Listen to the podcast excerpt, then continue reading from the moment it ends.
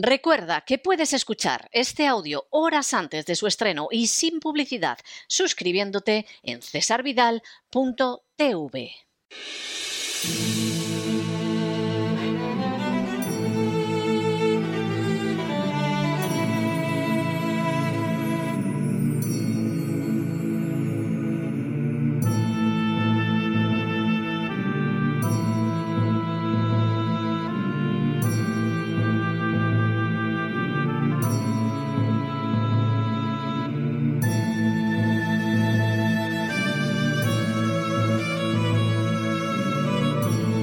La voz con César Vidal, desde el exilio. Muy buenos días, muy buenas tardes, muy buenas noches y muy bienvenidos a esta nueva singladura de La voz. Soy César Vidal, hoy es el viernes 18 de marzo de 2022 y me dirijo a los hispanoparlantes de ambos hemisferios a los situados a uno y otro lado del Atlántico y como siempre lo hago desde el exilio. Corría el año 390 a.C. cuando los galos, encabezados por su rey Breno, sitiaron la ciudad de Roma. Ante la imposibilidad de levantar el, el asedio y vencer a los invasores, los romanos accedieron a entregar un oneroso pago a los galos a cambio de que se retiraran. Este pago quedó establecido en mil libras romanas de oro, lo que equivaldría a unos 327 kilogramos en la actualidad.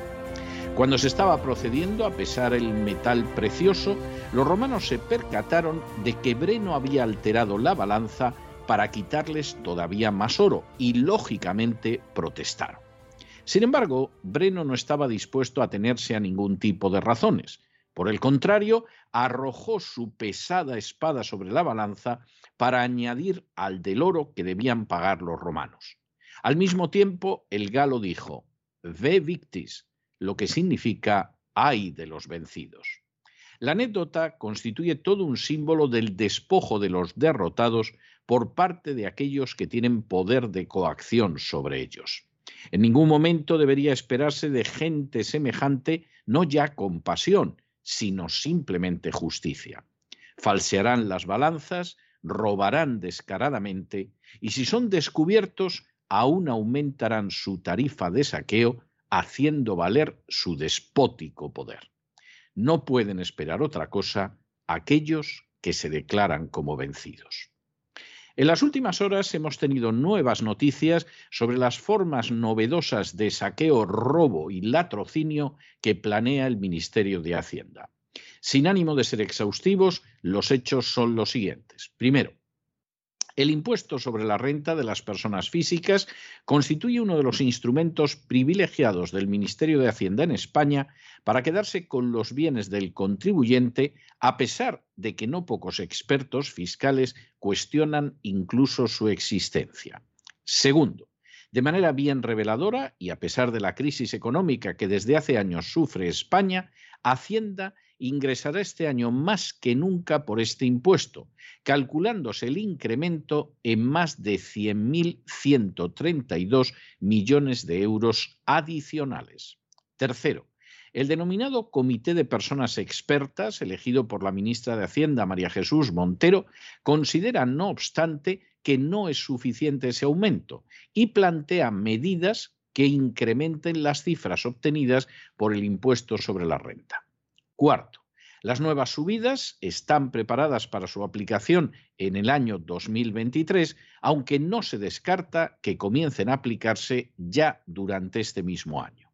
Quinto, Así aparece contenido en el denominado libro blanco, donde a lo largo de casi 800 páginas los supuestos expertos exigen la subida del IVA, de los impuestos que graban los carburantes, de los impuestos pagados por las comunidades autónomas y del impuesto de la renta sobre las personas físicas. Sexto, según reconoce el propio libro blanco, el IRPF, el impuesto sobre la renta de las personas físicas, es el eje central de la imposición en España. Recauda fundamentalmente de las rentas salariales medias y medias altas, las situadas entre los 20.000 y los 60.000 euros. En otras palabras, El impuesto sobre la renta golpea especialmente a las clases medias que tienen ingresos que en otras naciones occidentales se consideran no solo medios, sino incluso bajos. Séptimo, el libro blanco señala además que el actual es un buen momento para plantear una revisión del IRPF. Para ello, el primer objetivo debería ser el ensanchamiento de la base imponible del impuesto sobre la renta, suprimiendo aquellas exenciones, reducciones, deducciones o regímenes especiales cuyo mantenimiento no esté justificado. Octavo, entre las medidas que permitirían exprimir todavía más a los contribuyentes a través del impuesto sobre la renta estaría, en primer lugar, la supresión de la deducción por arrendamiento de vivienda. Noveno. Hasta ahora, para intentar facilitar que existiera un mercado del alquiler, el Estado en España permitía una reducción al arrendador del 60% del rendimiento neto positivo derivado del alquiler de su vivienda. A partir de ahora, ese régimen se va a terminar y de hecho la ley de vivienda ya contempla una subida del impuesto sobre la renta a todos los propietarios que alquilen. Décimo, según el libro blanco, la deducción debería desaparecer totalmente, sin entrar a valorar lo que significaría para el mercado del alquiler ese nuevo paso de saqueo perpetrado por el Ministerio de Hacienda. Por ejemplo, la subida de los precios del alquiler en una época de crisis económica. Un décimo. De acuerdo con la memoria de beneficios fiscales de los presupuestos generales del Estado para el año 2022, este paso, dirigido totalmente en contra de los propietarios que arrienden una vivienda, permitiría que Hacienda ingresara 1.478 millones de euros adicionales. Duodécimo.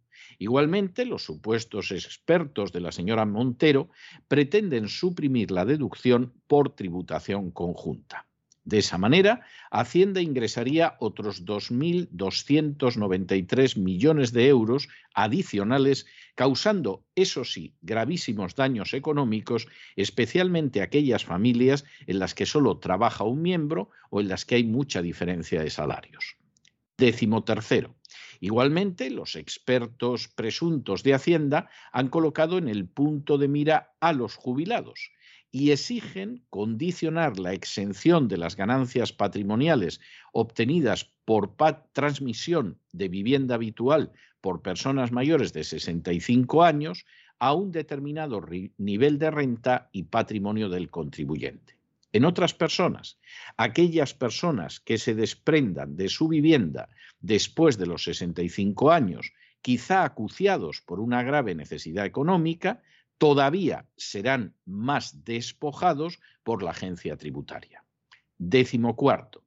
También los desempleados forman parte de los objetivos a expoliar por el Ministerio de Hacienda y los supuestos expertos exigen acabar con las exenciones en la indemnización por despido.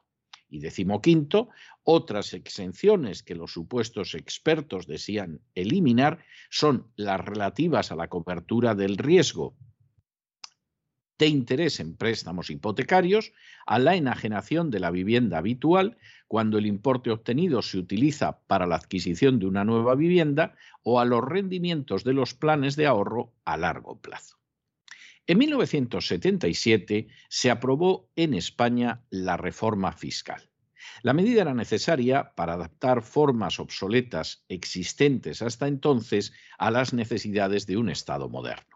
Sin embargo, aquel primer paso no tardó en verse desbordado por la esencia real del régimen.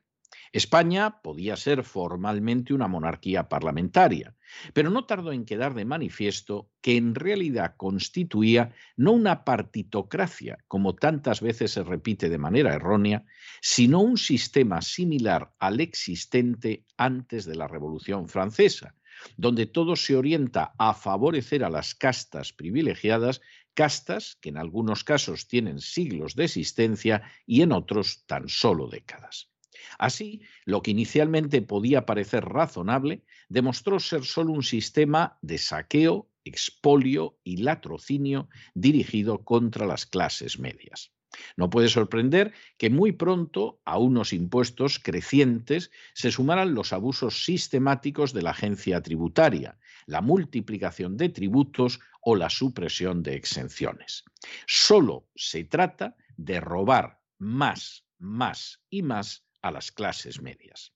¿Hasta qué punto es así? Se desprende de datos como el que la agencia tributaria pierda el 51% de los casos que llegan a los tribunales, que los sicarios de la agencia tributaria perciban bonus por sus actividades, algo que se considera delictivo en naciones como Estados Unidos, que a pesar de la crisis económica siga subiendo la recaudación de la agencia tributaria y que las clases medias hayan entrado en un proceso creciente de empobrecimiento. En España no existe un sistema fiscal justo. En España no existe una agencia tributaria sometida a la legalidad. En España no existe un gasto público racional, sino que éste se encamina fundamentalmente a favorecer las prebendas de las castas privilegiadas. Y en España, lo peor es que nada ha concluido y ahora el gobierno español prepara nuevos golpes fiscales contra los que tienen una vivienda en alquiler, contra los desempleados y contra los ancianos, entre otros. Y todo ello sin que el pueblo español, que ha callado mayoritariamente ante las políticas de benevolencia hacia una organización terrorista que causó mil muertos, que exigió mayoritariamente que no se proporcionara asistencia sanitaria a los no vacunados y que mayoritariamente sigue votando a los que lo despojan, sin que este pueblo reaccione de una manera sensible. En el fondo, se trata de derrotados sociales que no resisten lo más mínimo ante los que los roban y que incluso, como aquellos romanos vencidos, cuando descubren que les hacen trampa con el dinero que se ven obligados a entregar, solo tienen enfrente a unas castas codiciosas que arrojan su espada sobre la balanza y mientras les roban el futuro y el de sus hijos les dicen, Ve victis, hay de vosotros que os dais por vencidos. Pero no se dejen llevar por el desánimo o la frustración, y es que a pesar de que los poderosos muchas veces parecen gigantes, es solo porque se les contempla de rodillas y ya va siendo hora de ponerse en pie. Mientras tanto, en el tiempo que han necesitado ustedes para escuchar este editorial, la deuda pública española ha aumentado en cerca de 7 millones de euros y una parte no pequeña ha ido a esos presuntos expertos del Ministerio de Hacienda que sueñan con vaciarles todavía más los bolsillos. Muy buenos días, muy buenas tardes, muy buenas noches. Les ha hablado César Vidal desde el exilio. Que Dios los bendiga.